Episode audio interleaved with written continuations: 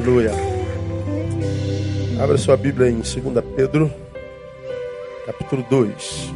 Você que vem a primeira vez, nós estamos numa série de estudos desde fevereiro. Então nós estamos no mês 8. Então estamos aí há seis meses, um pouco mais, um pouco menos, falando sobre 2 Pedro, de 5 a 10. Uma série de estudos que nós denominamos fé fútil transcendente e imanente na experiência religiosa.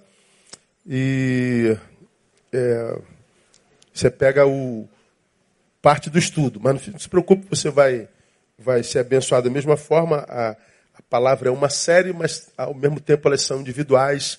É, cada, cada versículo tem seu contexto. Mas eu queria convidar você para o seu bem, para o nosso bem. Se você quiser, você pode baixar toda a palavra, entra lá no, nas, nas redes da igreja a série de sermões inteirinha lá, você pode ouvir desde o primeiro, da introdução, até hoje, um a um. Ouça devagar, né? baixa lá no seu, no seu, como é o nome daquele bagulhinho? Eu chamo de chupa-cabra, como é o nome daquilo? Pendrive, pendrive. E vai ouvindo no ônibus, baixa no seu celular e vai ouvindo devagarinho, porque essa palavra tem sido assim, absurdamente edificante, faz a gente pensar sobre nossa vida.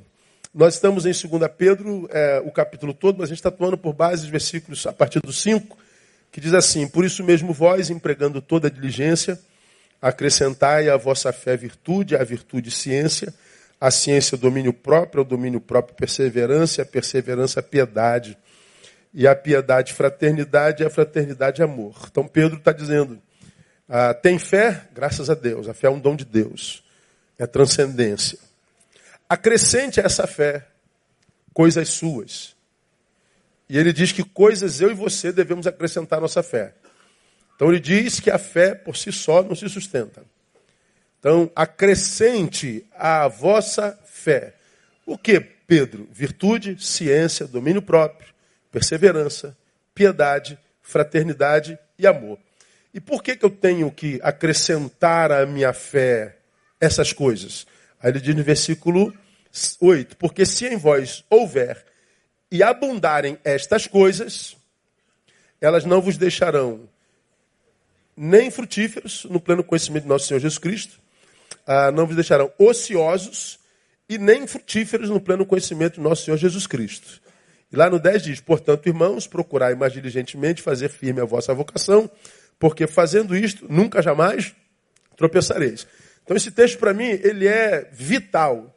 Acrescentai à vossa fé essas coisas. E aí ele diz, porque se em vós houverem abundarem estas coisas, não fé. Ele não fala do tamanho da fé, ele fala da quantidade de coisas que a gente acrescenta essa fé. Então fala de uma junção da fé transcendente com essas coisas imanentes, que são humanas, que quando, quando jungidas, formam uma liga que nos impede de viver ociosidade, que eu defini como é, a transformação do sujeito no sepulcro das suas próprias possibilidades e potencialidades e talentos. Você tem talento, tem potência, você tem capacidade, mas vive ocioso. Por que está ocioso? Nada disso consegue fluir. Você vira o túmulo de si mesmo. Você vira o túmulo do seu potencial. Não é nada que está do lado de fora te impedindo, está do lado de dentro. E você é um homem de fé. Te livra da infrutividade. A infrutividade é árvore sem fruto. A árvore existe para dar fruto, para ser útil. Então, árvore que não dá fruto é uma árvore que está impedida de viver plenitude. Então, quando eu acrescento a fé que Deus me deu, essas virtudes, essas coisas, então eu me transformo numa árvore frutífera, porque a árvore frutífera é cortada e lançada no fogo. Então, eu, eu vivo plenitude. Longe dessas coisas, não há plenitude. E diz que quando eu suplemento minha fé com essas coisas, e nessas coisas abundam na minha fé, diz que eu nunca jamais tropeçarei, ou seja, eu não vou viver interrupções de processo, ou seja, eu, eu começo uma coisa, fui interrompido, volto para cá, começo de novo, interrupção, volto de novo, interrupção, e eu tento de novo, interrompi de novo, chega uma hora que você não consegue mais recomeçar ah, você cansa, você perde fé em si mesmo, você perde fé na vida, você perde fé em Deus, você é paralisado. Então Pedro está dizendo: se em vós houverem abundar essas coisas, elas não vos deixarão. Nem que vocês se transformem no túmulo de si mesmos, nem que vocês se impeçam de viver plenitude, e vai impedir vocês de, de serem interceptados o tempo inteiro. Vai conseguir viver a longevidade, a bênção da longevidade, vai viver a bênção da permanência, o que é a coisa mais rara no tempo da pós da transmodernidade. Muito blá blá blá, mas muita pouca longevidade, né? Se você vê os que mais falam são os que menos são. É muito barulho, lá está vazia. Entra aí nos feixes da vida, nos salvadores da pátria, nos defensores das minorias, vê a vida pessoal de cada um, você vai ver que a lata vazia. A lata vazia faz muito mais barulho do que lata cheia, não é verdade? Pega uma lata de tinta cheia de tinta, bate nela, toque, toque, toque. Pega uma lata de tinta sem nada dentro, dá uma barulhada danada. Então é muito discurso e pouca vida praticada. Aí nós começamos a falar sobre todos os, os, os dons que estão aí. Nós falamos sobre virtude, nós falamos ah, sobre ciência, falamos sobre domínio próprio, falamos sobre perseverança e começamos na semana passada a falar sobre piedade. Eu queria que você não perdesse esse estudo. Você que é membro da nossa igreja, você precisa saber o que é virtude, precisa saber o que é ciência, você precisa saber o que é perseverança, principalmente, não é? ficar para trás, que é a coisa mais difícil do mundo, a gente não gosta de perder nem zero em um. Não é? e, e, e a gente começou na semana passada Piedade, relembrando, piedade no grego é eusebeia, bom temor ou reverência para com Deus. A piedade, o bom temor, é aquilo que produz na pessoa o desejo de agradar o seu Deus, mas sem que isso dependa de liturgia religiosa, sem que isso dependa de, de, de, de, de doutrina, sem que isso dependa de fiscalização pastoral. Não. Ah, se a piedade te habita, teu desejo é agradar ao Deus, é o bom temor. O bom temor é aquele que olha para o objeto da sua fé e quer ter uma relação saudável. Porque há quem crê no mesmo objeto e não está nem aí para ele. Eu quase que uso um, um, um, termo militar, mas pega a maior beça. Quem é militar sabe o que é isso aqui, né? Então não dá. Então tem um monte de gente que, que olha para Deus e, e, e, trata desse jeito. Não dá. O bom temor é aquele que diz assim: ó, a minha relação é com Ele. E a minha relação com Ele não depende das quatro paredes, não depende de liturgia, não depende de credo. A, a minha relação com Ele não me faz ir a um culto, faz de mim o próprio culto. Então a piedade não faz do sujeito alguém que vai é, desenvolver uma liturgia não, ele é liturgia. Ele, ele, ele ama Deus e ele faz com que seus pensamentos, motivos e atitudes concorram para a glória de Deus sem que haja necessidade de vigilância. Então a piedade faz é, com que nós obedeçamos às ordens de Deus sem que elas sejam dadas. Aí relembrei o que eu preguei lá atrás, uns 10 anos atrás ou 5, e vocês se lembram dessa, dessa frase. A pior ordem a ser obedecida é aquela que não foi dada. Ninguém me mandou fazer, mas eu sei que tem que fazer. E se eu não fizer, vai ser punido? Não. Eu não faço porque vou ser punido ou porque deixo ser punido. Eu faço porque precisa ser feito. É ética, é caráter, é decência, é vida pia, não é? Então, acrescentar a fé piedade é mostrar a Deus que a fé que ele gerou em nós pela palavra não mudou apenas a nossa religião, não mudou apenas o nosso exterior, mudou sobretudo a nossa consciência. A nossa consciência. Não é? Aí nós estamos falando sobre isso tal, tal. Mostramos que no Sermão do Monte, a, a gente vê Jesus falando de piedade o tempo inteiro, sem usar a palavra piedade nenhuma vez. Porque piedade não é discurso, é vida praticada.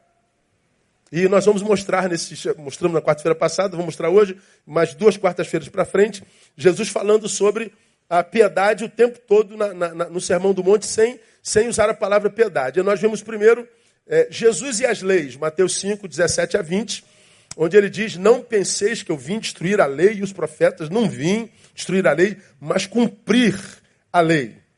Lá no finalzinho, no versículo 20, ele diz: Se a vossa justiça não exceder a dos escribas e fariseus, de modo nenhum entrareis no reino dos céus.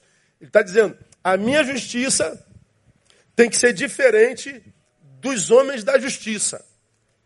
Se a minha justiça não for maior do que os escribas e fariseus.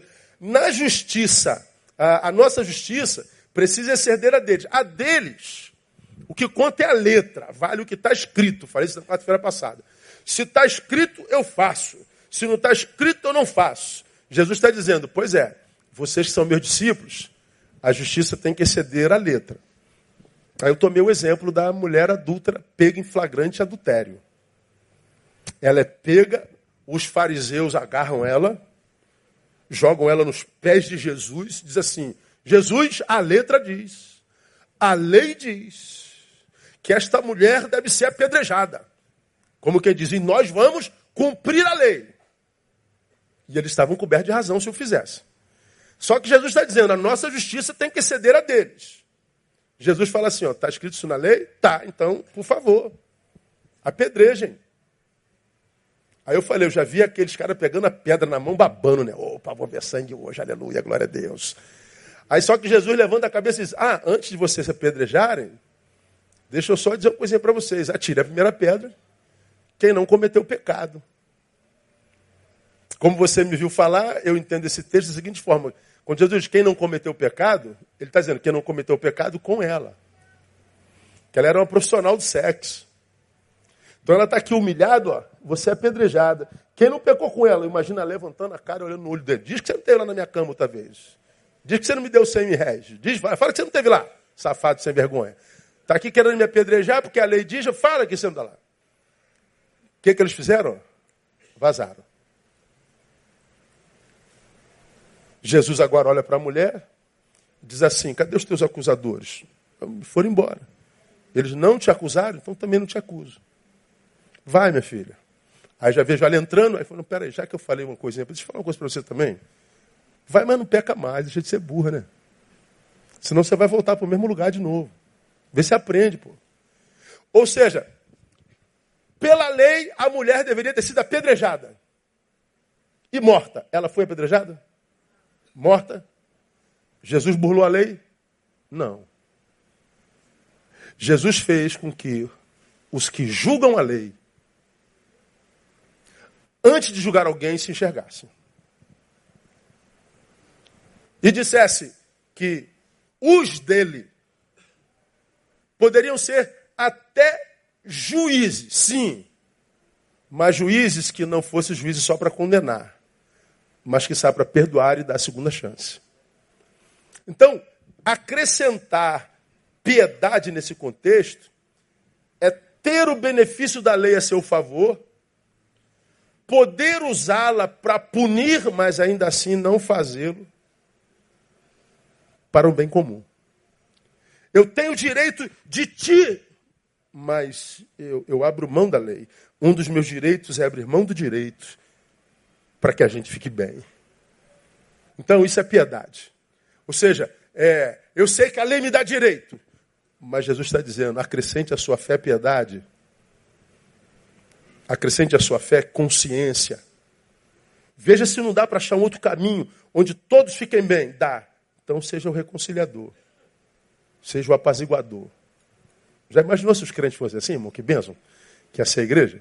Mas como tem crente com pedra na mão, é verdade ou não, irmão? Pergunta quem está do seu lado. Já tirou pedra em alguém, irmão, na rede social? Pergunta ele.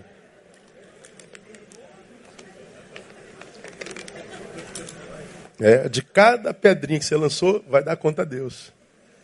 Cada pessoa que você matou, a reputação. Cada pessoa que você desrespeitou. Cada pessoa que você amaldiçoou. Tudo vai dar conta a Deus. No dia do juizinho, todos nós estaremos lá. Né? que o dedo tecla daquilo que o coração está cheio. Né? Agora vamos continuar hoje, vamos mostrar ainda no Sermão do Monte piedade em Jesus, na sua relação de Jesus e o homicídio. Bota aí Mateus 5, 21 a 24, onde o texto diz uma coisa extraordinária. O, Sermão do Monte é extraordinário, irmão. Ah, diz assim, ó, Mateus 5, ah, 21 a 24. Ouviste o que foi dito aos antigos? Ele está falando ó, aos da lei. Não matarás. E quem matar será réu de juízo. Eu, porém, vos digo que todo aquele que se encolerizar contra seu irmão será réu de juízo. E quem disser ao seu irmão, raca, tolo, idiota, verme, será réu diante do sinédrio. E quem lhe disser tolo, será réu do fogo do inferno. Portanto, se estiveres apresentando a tua oferta ao altar, e aí te lembrares de que teu irmão tem alguma coisa contra ti, deixa ali diante do altar a tua oferta e vai reconciliar-te primeiro com ele, com teu irmão, e depois vem apresentar a tua oferta. Jesus está falando sobre homicídio. Está lá nos Dez Mandamentos: não matarás. Não é? Para a lei, matar só se refere ao corpo. Para Jesus, não. Há uma morte que pode acontecer antes da biológica. Há um assassinato, há um homicídio que pode ser levado a efeito antes de chegar no corpo. O assassinato na cabeça de Jesus não é só biológico, há o assassinato afetivo existencial. Há o assassinato levado a efeito não por arma de fogo ou por arma branca, mas aquele assassinato efetuado pela ira o assassinato é efetuado pela mágoa, pela indiferença, pela palavra que sai da boca ou pelos dedos que teclam. Você mata com teu dedo, você mata com a sua boca, com a sua crítica destrutiva, com a sua inverdade passional. E ele está dizendo, é palavra dele, não é minha, eu não tenho nada a ver com isso. Todos nós daremos conta disso. Todos nós. Então, para Jesus, a extinção da vida ou a extinção apenas do nosso coração são a mesma coisa. É como se eu, eu, eu matasse o, o, o, Rodrigo. Pum! Dei um tiro no Rodrigo, morreu, assassinato. Mas, Rodrigo, se eu te mato no meu coração, para mim você está morto, você me traiu, você. É a mesma coisa. E agora, irmão?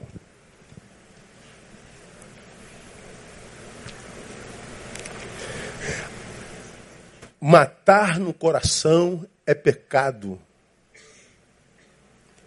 Quando das eleições do ano passado, eu falei sobre isso aqui no nosso púlpito, o Brasil mostrou-se doente como a gente não sabia estar. O Brasil não adoeceu depois das eleições. As eleições revelaram o quanto a gente já estava doente.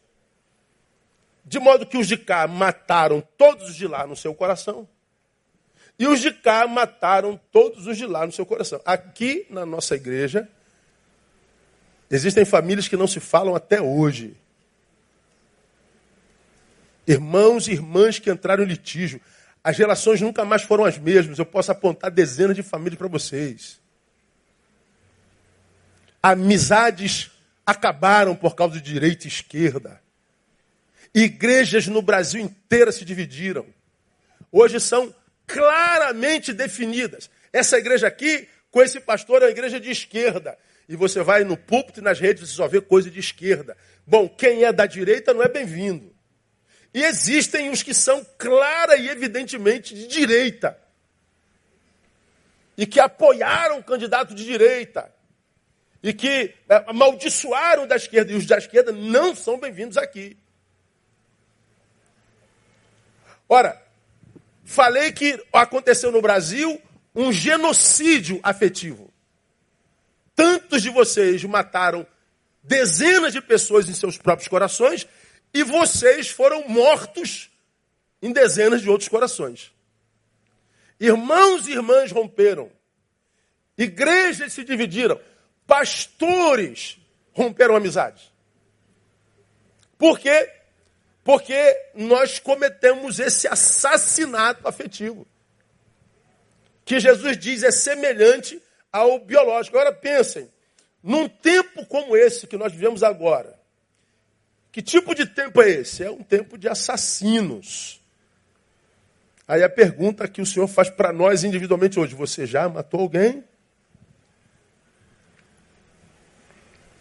Então, ah, quando, quando Pedro diz acrescente a vossa fé piedade, do que que Pedro, irmão, está falando? Neil, você foi abençoado com o dom da fé. Você foi abençoado com a graça de, de, de, caminhar na sua transcendentalidade. Num tempo em que o homem está cada vez mais carnificado, você tem o privilégio de viver santidade. Você recebeu de Deus a graça de ter um mundo maior do que esse corpo de 1,85m, de 96 quilos. Você pode fechar o olho aqui e viajar na, nas asas do Espírito. Você pode ter experiência para fora e para além desse corpo. Você pode sair daqui um pouquinho para respirar em Deus. Novos ares. Então, Neil, não joga esse dom fora. Esse dom chamado fé, não transforma esse dom numa fé fútil. Acrescenta isso piedade. Que piedade que eu tenho que acrescentar a essa? É nunca mate ninguém em si. Acredita que a, a, a, transcendência depende dessa imanência vivida com equilíbrio, com equidade, com, com decência. Então, piedade nesse contexto é vencer o próprio coração.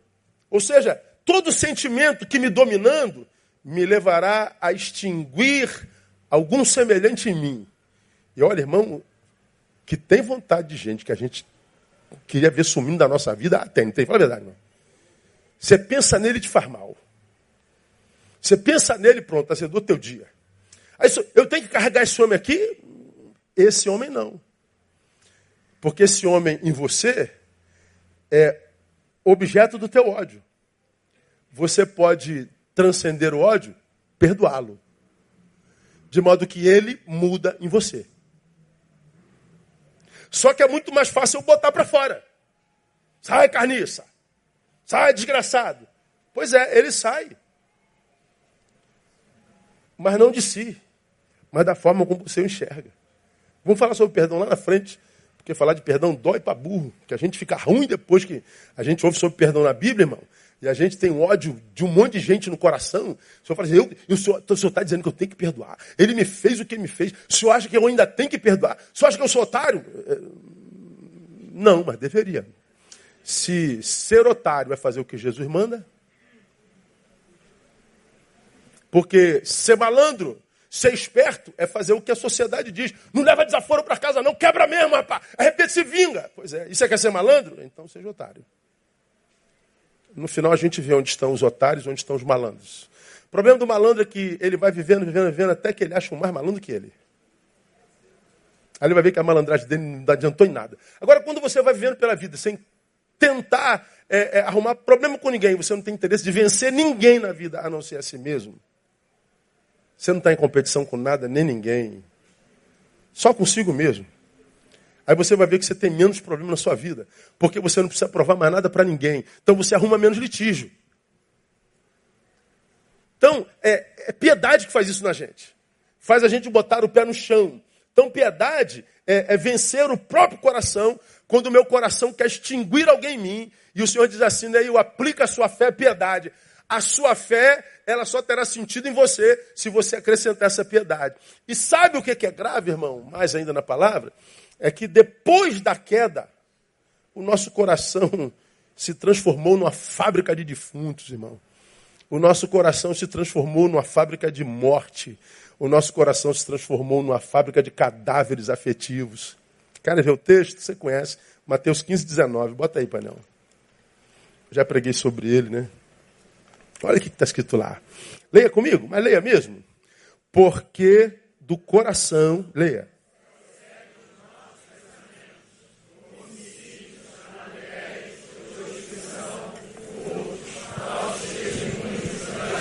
Da onde procede essa desgraça toda? Do coração do homem. Não, pastor, isso é coisa do diabo. Deixa o diabo quietinho. Senta aí, diabo. Hoje não é nada contigo, é conosco. Tá bom? Senta aí, diabo, assiste o culto. Ah, o problema é que nós cristãos, é, depois que a gente se converte, a gente não evolui na humanidade, a gente quer evoluir na espiritualidade. A gente quer santidade e não ser humanidade. Aí você vê um monte de santos preparados para o templo, para a religião, para os retetés da vida, para as sensações espirituais da vida, para a verborragia gospel da vida, mas não está preparado para a vida propriamente dita. O que, que acontece? Ele é um personagem eclesiástico. E como personagem eclesiástico, ele é aplaudido por outros. Só que quando a bifurcação da vida vem, ou seja, Quando o antagonismo e o antagonista vem, ele não está preparado para viver as agruras, as adversidades da vida.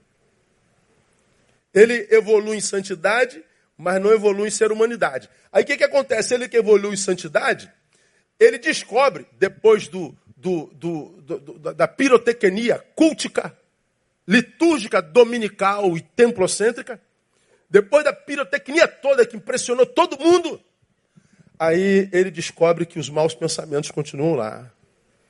Oh meu Deus, eu estava ali só no reteté, no óleo, falando a língua de Gabriel, Israel, Josué, e estava olhando para a irmã Maria, meu Deus, com aquela saia, Jesus tem misericórdia, Jesus amado. Mas, Senhor, não era para eu estar pensando isso, Senhor. Isso é coisa do diabo. Aí. Aí você quer vencer os maus pensamentos achando que é do diabo. Aí tu vai para o quarto orar. Meu irmão, Deus, nome de Jesus, quero repreender todo demônio que faz me olhar para a Dona Maria e sentir o que eu sinto.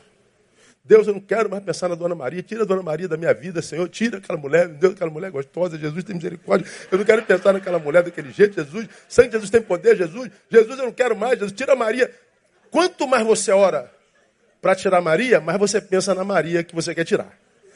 Quanto mais você pensa na Maria que você quer tirar, mais você ora para tirar Maria. E quanto mais você ora, mais Maria aparece. Quanto mais Maria aparece, mais você ora. Quanto mais você ora, mais Maria aparece. Quanto mais você ora, mais tarado você é.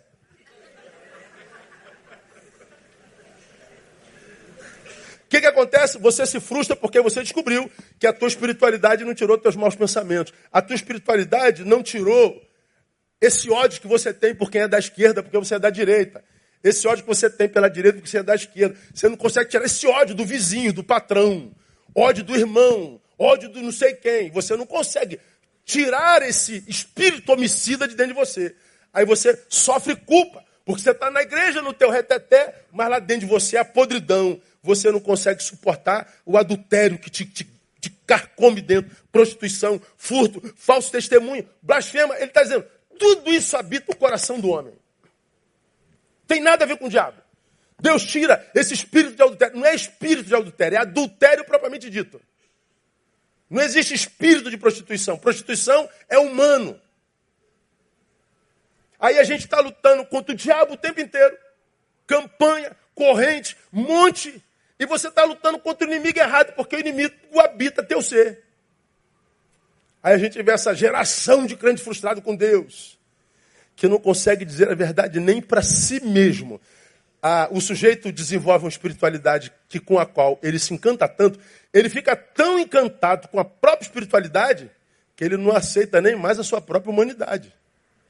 Ele se encanta com a espiritualidade, ele se encanta com o cargo que ele teve na igreja. Contei aqui uma vez, eu me formei em 91, teologia. Aí, passou, sei lá, eu vou fazer 30 anos ano que vem. Aí, o, o, encontro com um colega de turma, que era o mais bobo, mais zoador, colava a beça na prova.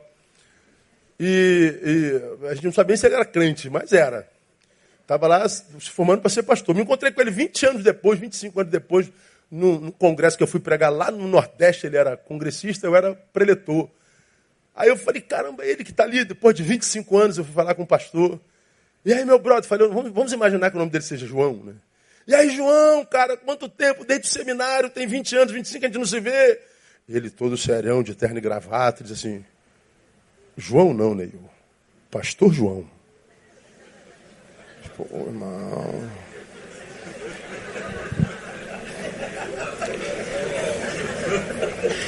Eu não posso falar a resposta que eu dei para ele, não foi gospel, nem está na Bíblia. Aí depois que eu dei a resposta para ele, eu falei assim: Você vê como é que a religião adoece a gente, João? Eu te chamo pelo teu nome, João.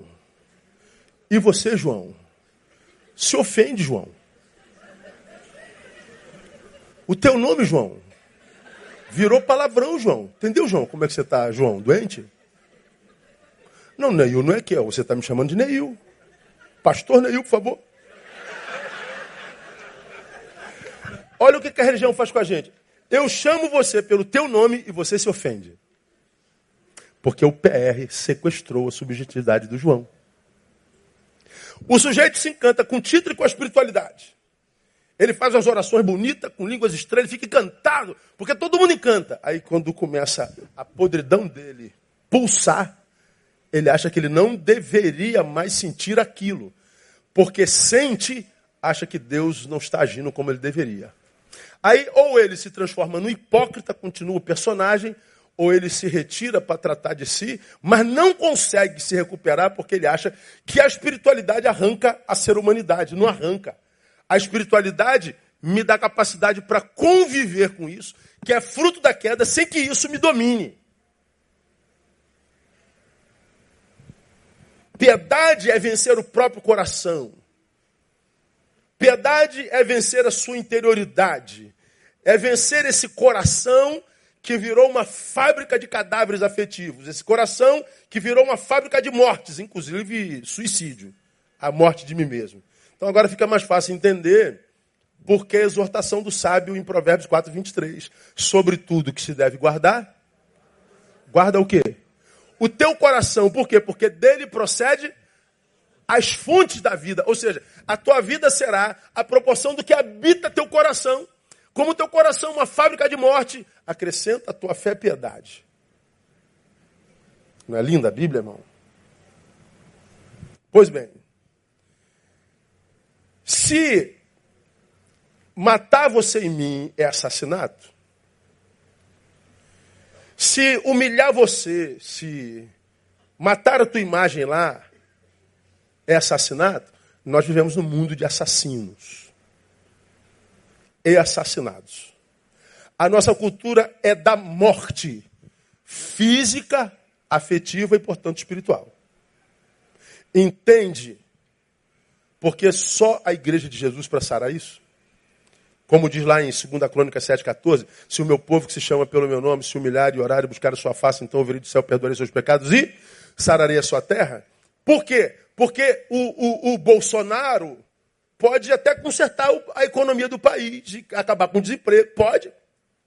Mas acabar com o desemprego e a economia do país não resolve o problema do país. Porque se resolvesse, Suécia, Suíça e Japão não teriam o maior índice de suicídio do mundo. E lá não há desemprego.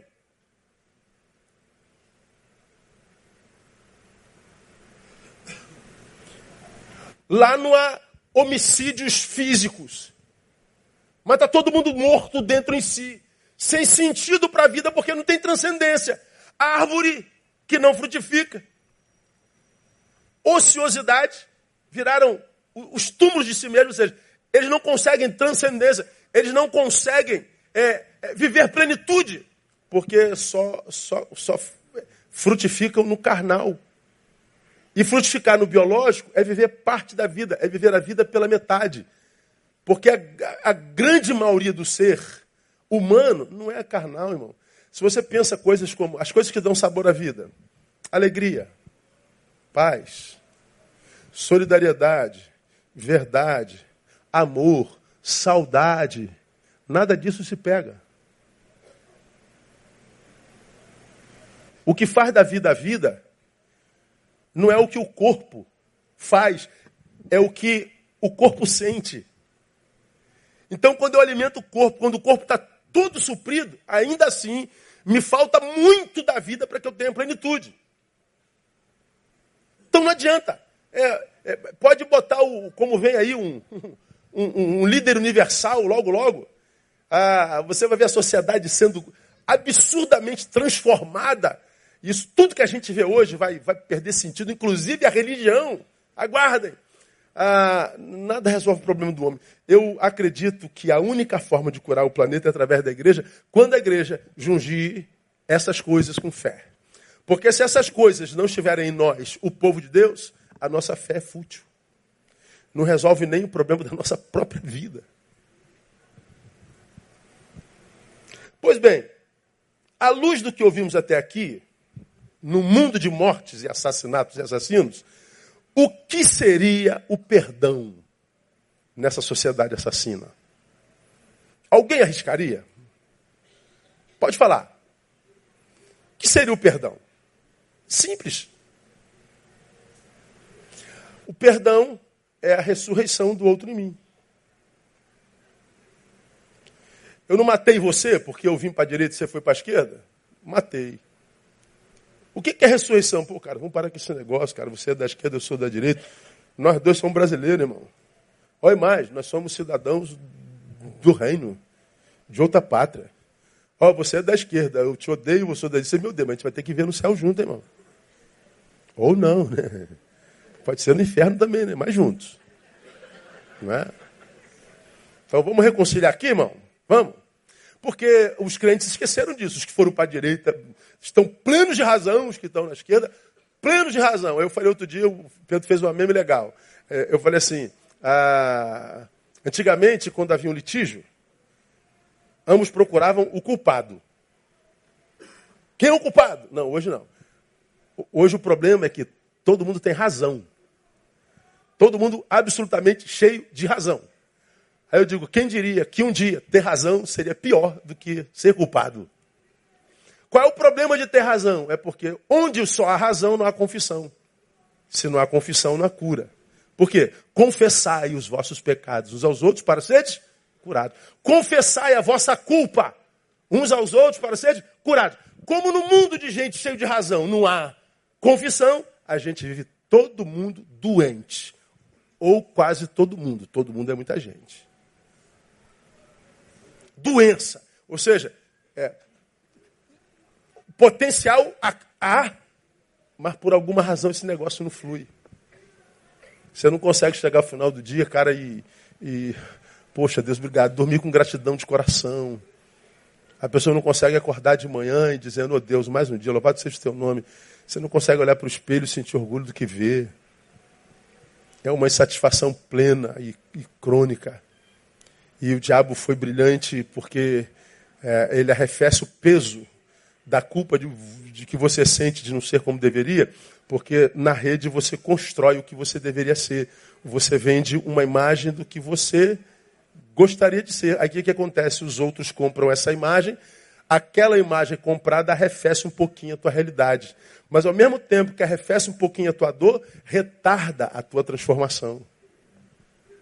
Foi ele, a, a, a, a rede, a teia é um negócio muito bem construído. Como eu falo, o problema é saber quem é a aranha.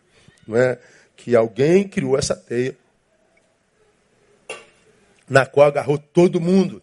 Então, à luz do, do, do que vivemos, o perdão seria a ressurreição do outro em nós. Por isso, Jesus, que já sabia que a gente chegaria nesse estado de coisas, ele, lá em Mateus 18, 21 e 22, responde Pedro brilhantemente. Olha como as coisas vão tomando sentido à medida que os anos vão passando, a Bíblia vai se tornando mais clara. Pedro, aproximando-se dele, perguntou: Senhor, até quantas vezes pecará meu irmão contra mim e eu hei de perdoar? Aí ele pergunta: Até sete? Sete era o número da perfeição. Para o judeu, respondeu Jesus: Não, não, sete não. É 70 vezes sete, são 490 vezes. Tu imagina Pedro é, porque vou impressionar Jesus, vou fazer uma pergunta, mas só para a rapaziada saber que eu estou ligado na, no conceito dos judeus. Senhor, é, até quando tem que perdoar meu irmão? Sete vezes? Com risinho na cara de mais santo do que todo mundo? Aí pensou, Jesus, Jesus fala assim, muito bem, Pedro, ele é show de bola, acertou de novo.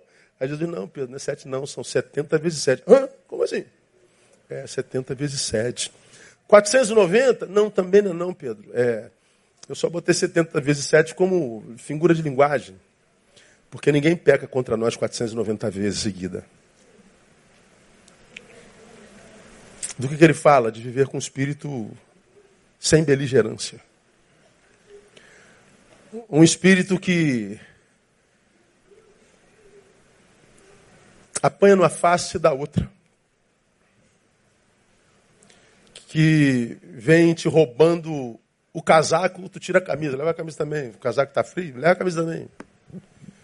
Que te obrigou a ir uma milha, falou, vou mais uma. Jesus quebra tudo. Ah, Para você que é evangélico, mas não é convertido, isso aqui é uma ofensa, cara. Pastor, se der na minha cara, ganha dois.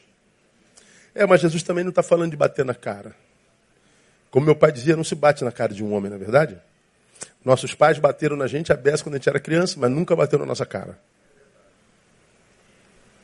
Porque cara, ou rosto significa dignidade. Bater na sua face é ferirem a sua dignidade, macularem o seu nome publicamente, ofenderem você injustamente. Ele diz: disseram que você é isso, bateram na sua cara. É, deixa ele dizer que é aquilo também. Não reaja, não. Deixa que o teu advogado haja no teu lugar. Aí o Senhor vai saber se você é um cara racional, tem uma fé firmada na palavra, ou se você é passional. Porque de um lado vem o um assassino, arrebenta, do outro lado diz, fica quieto. Fica quieto. Acrescenta piedade. Bom, amanhã, porque o cara falou, falou, falou, falou, tu não respondeu nada, não adianta. A palavra volta contra ele. Porque quando o teu opositor quer te ferir, ele catuca você com a vara para que você reaja, para que ele venha com agressão maior. Amanhã ele diz, mas por que foi ele que fez isso? Eu só fiz. Agora, quando ele te catuca, te catuca, tu não responde, irmão. Como é que ele vai aumentar a agressão? Agora, cadê que o nosso ego deixa ser catucado? Cadê que a gente consegue ver a ação de um maledicente nos matando no coração alheio? Porque eu não me canso de repetir isso, o maledicente é um assassino, ele mata você no coração de alguém. E você está vendo que o maledicente está te matando no coração de alguém, você não faz nada? Deixa o maledicente jogar essa semente na vida, porque a vida devolve essa semente. Porque a única forma de um homem maligno te abençoar é mentindo sobre você. E por isso Jesus diz: Bem-aventurados sois quando mentindo disserem todo mal contra vós. Então, como é que um maligno pode abençoar você? Só mentindo a teu respeito. O que está dizendo é mentira, ele está te abençoando. O que ele não pode dizer é verdade. Então, o perdão é, é a ressurreição do outro em mim. A proposta do Evangelho, a gente sabe, é vida sempre. Eu vim para que vocês tenham o quê? E vida com? É proposta do Evangelho. Que tipo de vida? Biológica, afetiva e existencial. O Evangelho, portanto, nos foi dado para estancar o poder da morte. Em qualquer circunstância. Como nós vivemos essa mortandade afetiva que está produzindo cada vez mais a biológica, 65.893 homicídios no Brasil em 2017. São 185 assassinatos por dia. Você já ouviu falar isso aqui mil vezes. O Brasil matou 35 vezes mais do que toda a Europa no ano passado. O Brasil matou mais do que todas as guerras juntas do mundo no ano passado. Então, o maior país cristão do mundo é o que mais mata biologicamente. Por que, que o país cristão, o maior país cristão do mundo é o que mais mata? Porque o maior país cristão do mundo é também o país que tem a maior fé fútil do mundo. É muito blá blá blá blá blá blá blá blá blá blá blá blá blá blá. Mas pouca piedade, pouca vida praticada. O Evangelho, portanto, nos foi dado para estancar o poder da morte. Matar alguém em qualquer circunstância nos torna inimigos do Evangelho. Então, eu posso ser evangélico, frequentar a Bíblia, frequentar a igreja todo dia e ser o inimigo do Evangelho. Por quê? Porque eu estou carregando cadáveres de um monte de gente dentro de mim. É muito simples. Ah, e ser inimigo do Evangelho é contribuir para o caminho da morte para a evolução da morte. Aí a gente vai em João 10, 10, o que está lá? O ladrão não vem senão para roubar e destruir. A gente sempre cita o ladrão, que é o diabo como aquele que mata, rouba e destrói. Ou seja, o ladrão, é, como em tempo algum tem sido exitoso na arte de matar, roubar e destruir. E a arma mais poderosa que ele tem usado nesse tempo é o homem, eu e você. Então você escolhe a quem você serve. Se você serve ao diabo matando gente dentro de você ou não, ou você serve ao Senhor produzindo ressurreição, produzindo reconstrução, nova chance, nova vida. Isso é viver piedade. Piedade no Evangelho quando o assunto é homicídio. Vamos falar sobre mais um assunto no Novo Testamento, no, no, no, no Sermão do Monte, Mateus 5, 27 e 28. Jesus e o adultério. Aqui a coisa pega também, irmão, viu? Segura aí. A gente não é só uma geração de assassinos. Mateus 5, 27 e 28. Olha lá. Ouvistes o que foi dito? De novo, hein? Lembra o que, que disse lá atrás? No mesmo lugar onde disse não matarás, lá está dito, não adulterarás. Eu, porém, vos digo, olha lá, leia comigo. Todo aquele, de novo, de novo, 28, todo ele, vamos lá. Eu, porém, vos digo que todo aquele que olhar para uma mulher para cobiçar, já em seu coração. Viu lá, irmão? Já adulterou hoje aqui dentro, por acaso, irmão? Hein?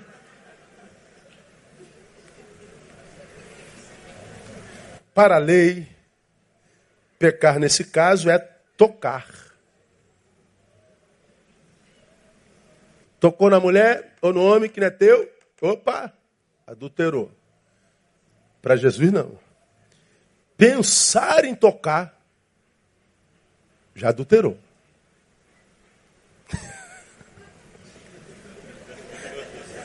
Quem se salvará, Jesus amado? Você imaginou se Jesus não morre na cruz, irmão? Tem como ser salvo? Além de assassino, eu sou adúltero. Aí vamos cortar essa frase. Jesus, pastor famoso confessou, eu sou adúltero. Aí vamos cortar essa frase. Assim. Fuxico gospel. É uma desgraça aquilo lá. Veja, é mais fácil viver na lei ou na graça? Diga vocês. Na lei. Porque na lei eu só pego se eu tocar nela. Opa, eu não toco ninguém, eu sou um santo, irmão. Sou um santo. Mas eu estou cheio de, de, de, de, viajando na. Hã? Na Maria, né? Viajando na Maria. É isso aí. Estou viajando na Maria. Está aqui cantando um hino, estou com a Maria na cabeça. Viajando na Maria. Fetiche até o, o, coração, irmão. Sim. É, mas eu nunca toquei na Maria, eu sou um santo. Jesus fala assim: não, filho, tu és santo, pastor nega. Para mim, não. Aquele que toca que você quis apedrejar é semelhante a você que desejou tocar e não teve coragem. Jesus quebra tudo, irmão. Jesus é, quebra tudo. Viver na lei é muito mais fácil. Só que no tempo da graça, a lei não vale nada se a observância dela não vier seguida de piedade, ou seja, de devoção no íntimo. Eu não toquei nela. Então eu sou um santarrão para Jesus? Não. Olhe para si com piedade e diz se você não tem vontade de ter lá. Está, sim, sim, sim, sim. Então a tua lei não adiantou de absolutamente nada. Ou seja, não basta cumprir a lei. A consciência deve estar convertida da necessidade nela escrita.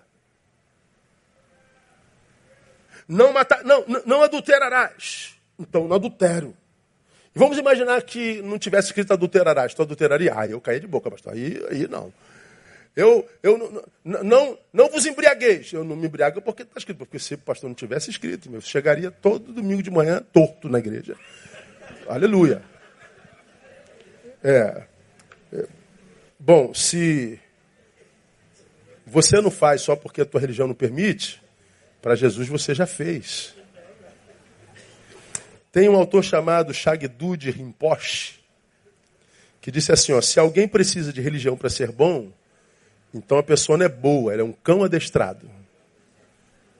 Ah, minha religião não permite. Então, meu irmão, você está fazendo.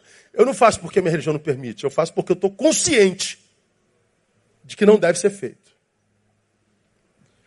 Eu não faço porque, embora esteja me impulsando, o meu desejo maior é agradar aquele que diz que não deve.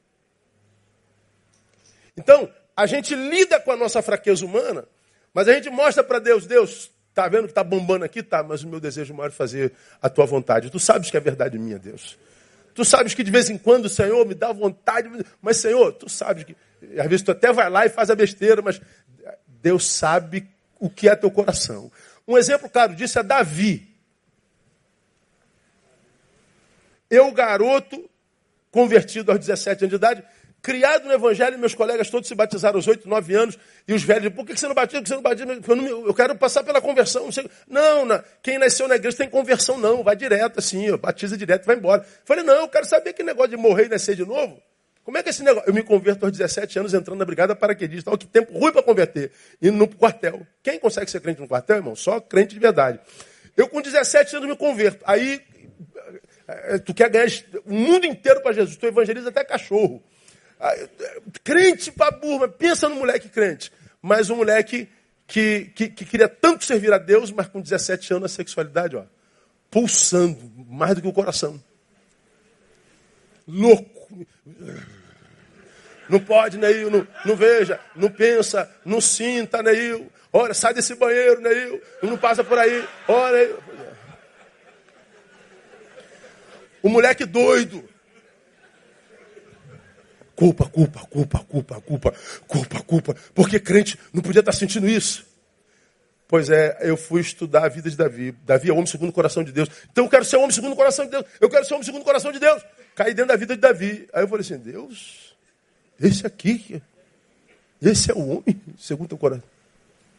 Esse aqui. Então procura um cardiologista, Deus, porque não pode ser. Teu coração não está bom, não. Porque o homem segundo o coração de Deus é, pegou a mulher do melhor amigo e ainda matou o amigo. Engravidou a mulher. Esse cara não seria membro nem da igreja evangélica hoje. Reunião de transferência, teu nome, Davi. Tu vê de qual igreja? Fui excluído da igreja batista ali do lado. Assim. O que, que você fez? Já eu, eu cometi um assassinato, porque eu peguei a mulher do cara lá e mandei matar ele e fiquei com a mulher dele. Não, tu não pode ser membro aqui, não. Vem Davi de Israel. Davi vai fazer uma conferência na igreja Batista Betânia. Qual? O pastor Davi, Davi da Bíblia. Aí o pastor eu falo assim, irmão, estou precisando de uma casa para hospedar o Davi. Você hospedaria Davi na tua casa? Deixaria ele sozinho com a tua mulher, irmão? Não, na minha casa não. Não quero Davi na minha casa, não.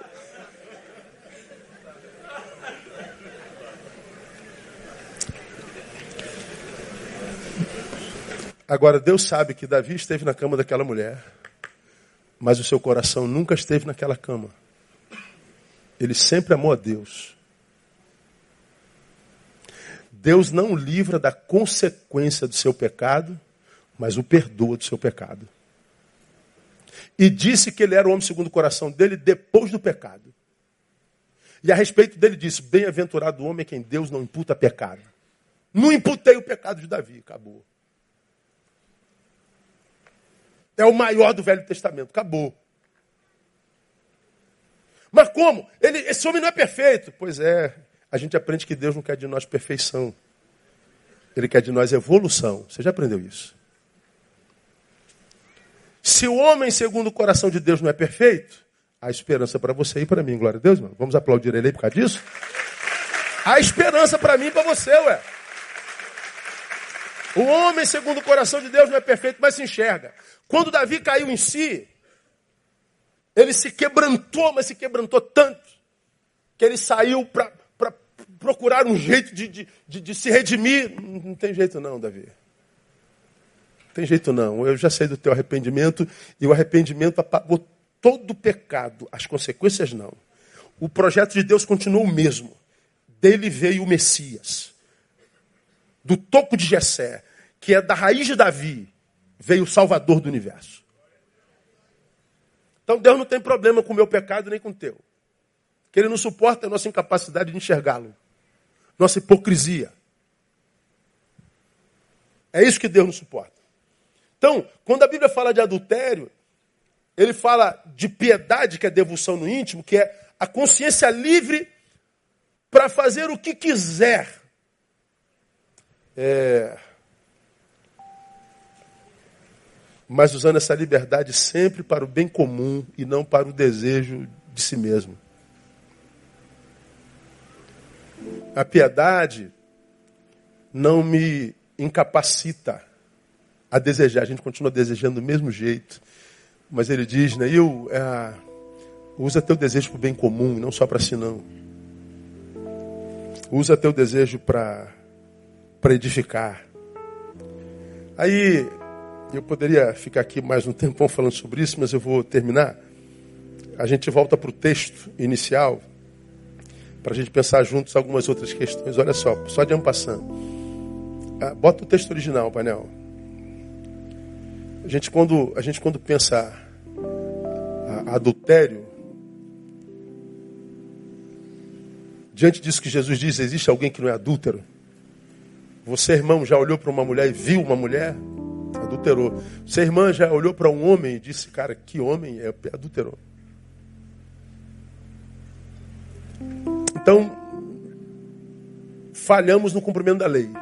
Por isso que pela lei ninguém vai ser salvo. Que bom que Deus mandou Jesus. Tudo isso que era passivo de punição, o salário do pecado é a morte, Jesus pagou e levou a morte na cruz do Calvário. Para que a gente continuasse pecando? Não, para que a gente tivesse consciência do que levou Jesus na cruz do Calvário e que a gente vivesse de outra forma. Qual forma? De forma a fazer valer a pena o sacrifício de Jesus na cruz.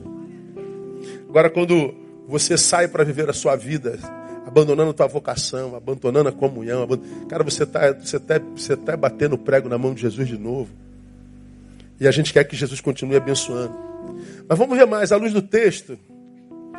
É, existe alguém que nunca adulterou? Eu não acredito. Se não, fica claro que Jesus queria mandar um recado para os judeus religiosos, né? Aí você acha que você só adulterou se você tocou?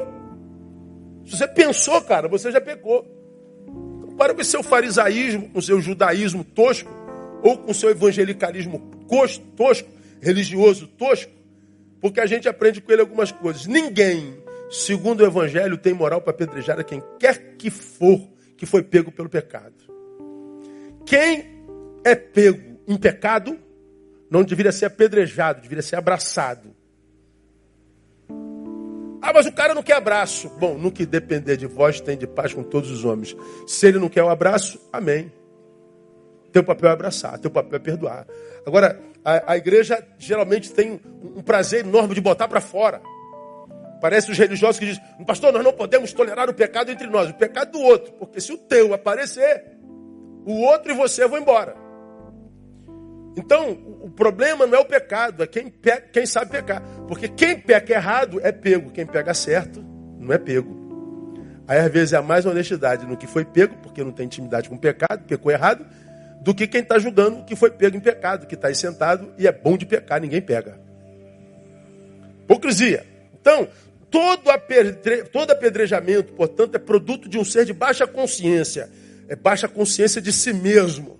Porque, cara, se eu atiro pedra, é porque eu estou dizendo o pecado dele é pior do que o meu. Não, não é que o pecado dele seja pior do que o seu. É porque a sua consciência a respeito de si mesmo é baixa. E essa consciência baixa te faz um hipócrita. Porque quem se enxerga não joga pedra nunca. De jeito nenhum. De jeito nenhum. Dois, o que se requer de quem se vê pecador é humildade e misericórdia. Humildade, se verdadeira, e misericórdia são produtos de um ser de alta consciência e honesto. Porque, é, você já me prega aqui, Isaías, a, a, ai de mim que sou homem de lábios impuros e habito no meio do povo de impuros lábios, e os meus olhos viram rei. Ora, como é que você viu o rei? É porque o rei se revelou. E quando o rei se revelou a você, ele revelou você a si mesmo. Debaixo da luz do rei, você se enxerga. E quando você se enxerga, a única palavra que pode sair da boca é ai de mim. Ai de mim por quê? Porque eu sou homem de impuros lábios e habito no meio do povo de lábios impuros. Ou seja, ao invés de eu influenciar minha geração, minha geração me influenciou. Tem misericórdia de mim, Senhor. Agora hoje tu vê um monte de criança. Sabe com quem você está falando, irmão? Você, com um idiota que não se enxerga e tomado de hipocrisia e religiosidade. Três, por mérito próprio, segundo esse texto, ninguém se salvaria. Porque pecado não é o que eu pratico, pecado é o que eu carrego e sinto. O que eu pratico é fruto do pecado. O pecado é um estado mal da alma. Ou seja, eu estou em pecado. Em pecado me formou minha mãe. Vai frutificar ou não? É problema de cada um. Mas em pecado todos nós estamos. Mas, no texto, Jesus quer deixar claro para judeus religiosos que o que ele sonha para os seus não é uma mudança de religião, é conversão. Eu não quero que você mude de religião, quero que você se converta. É mudança de mente, é mudança de coração. Foi o que Deus prometeu ao seu povo quando da restauração de Israel lá em Ezequiel. Ele termina Israel, é, Ezequiel dizendo: é, a cidade desde aquele dia será chamada Jeová, é, chamar, Deus está presente. Porque o povo peca, o povo vai para o cativeiro, Deus levanta profetas para divertir o povo no cativeiro, e depois Deus tira os exilados, leva para Israel, e ele faz uma promessa que é messiânica, que está em Ezequiel capítulo 36, verso 26, que diz assim: ó, também vos darei um coração novo e porei dentro de vós um espírito novo. Olha lá, tirarei da vossa carne o coração de pedra e vos darei um coração de carne. Ele está dizendo: eu vou devolver-lhes a humanidade.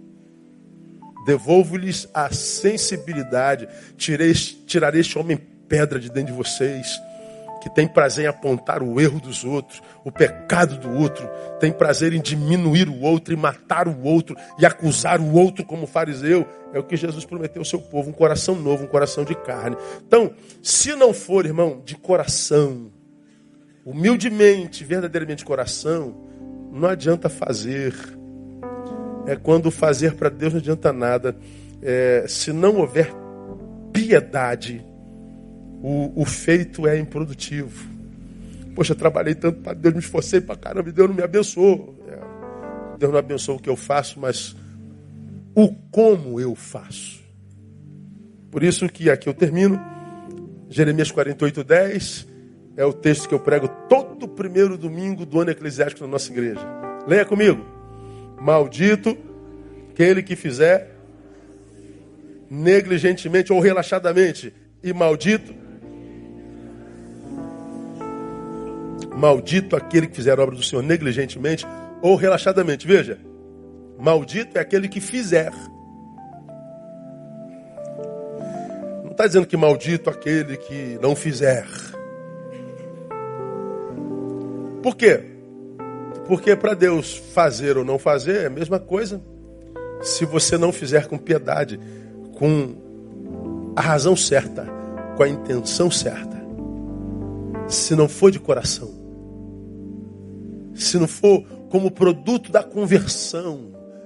Porque se não for fazer ou não fazer, dá, dá na mesmíssima coisa.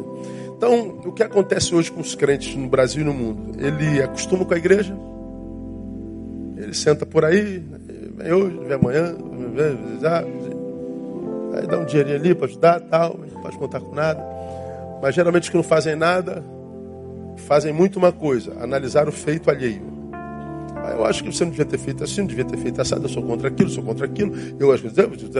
Então quem não faz, analisa o feito alheio, né? Então nós temos uma geração de crentes analistas de feitos alheios, mas que não tem feito na sua própria história.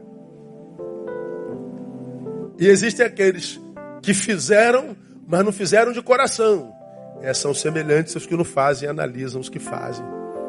No final, a grande maioria se transforma em espectadores da manifestação da graça de Deus e não alvo desta mesma graça. Muda a nossa religião, mas não faz de nós melhores maridos, melhores esposas, filhos e filhas, patrões e empregados. Não faz de nós melhores cidadãos. Ah, não melhora a gente nada. Mas a gente continua vindo à igreja do mesmo jeito, o tempo todo, a vida inteira, ano após ano. Nasce na igreja, morre na igreja, mas o que a gente vê é vida semelhante a quem nunca passou por aqui, às vezes pior. Então, o que, que a gente espera, irmão, quando a gente ministra uma palavra dessa? Gerar culpa? Nada. Consciência. Que a gente saia daqui dizendo, Deus,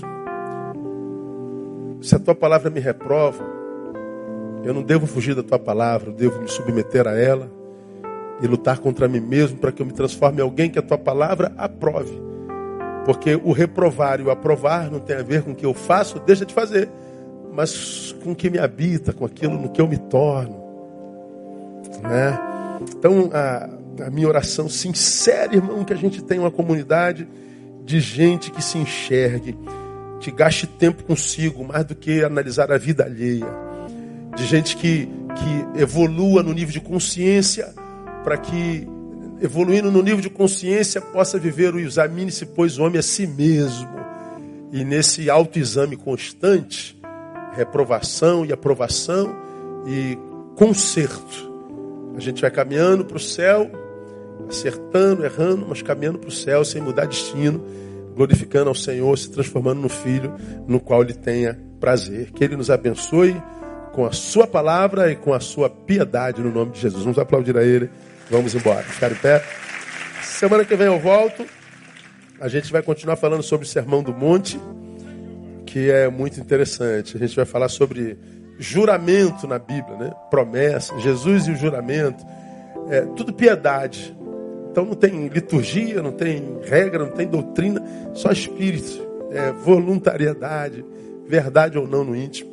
Que Deus possa nos abençoar, tirando de nós a desgraça de ser aos olhos alheios, mas não para Ele. Que a gente não seja só alguém que conserte a vida de todo mundo e a nossa própria essa farsa, né? como a gente vê por aí. Vamos orar. Pai, muito obrigado. Tua palavra é tremenda ela consola, ela exorta. Ela consola os atribulados, mas atribula os consolados demais. Ninguém passa pela tua palavra do mesmo jeito. E o que nós pedimos a Deus é que a tua palavra sempre venha cada vez mais clara, mais verdadeira, que ela seja compreensível e que ela desperte em nós reflexão. Nós queremos ouvir o que precisamos, não o que queremos. Livra-nos da farsa, de sermos alguém aos olhos alheios, uma criatura de Facebook, Instagram, mas sermos outras completamente diferentes no quarto, no namoro, no casamento, ou quando ninguém está olhando para nós. Livra-nos de sermos só na, na, na imaginação alheia. Nós queremos ser segundo o teu coração. E nós te louvamos nessa noite, porque descobrimos que o homem segundo o teu coração não é perfeito então há esperança para nós. Ajuda-nos a olhar para a nossa imperfeição com desejo de consertá-la, mais do que tentar mudar alguém na sua imperfeição. E agora que vamos da tua casa, te pedimos, leve-nos para nossa, guardados debaixo da tua mão poderosa. Que todos, Pai, absolutamente todos os que daqui saírem, cheguem sãos e salvos nas suas próprias casas. Anulamos o poder das trevas, do homem maligno, do inferno contra qualquer um dos meus irmãos e que tenhamos do Senhor o restante de semana abençoado e útil. No nome de Jesus nós oramos. Amém e aleluia. Deus abençoe vocês. Até domingo eu estou aqui e aguardo você. Não se de dar um abraço no teu irmão.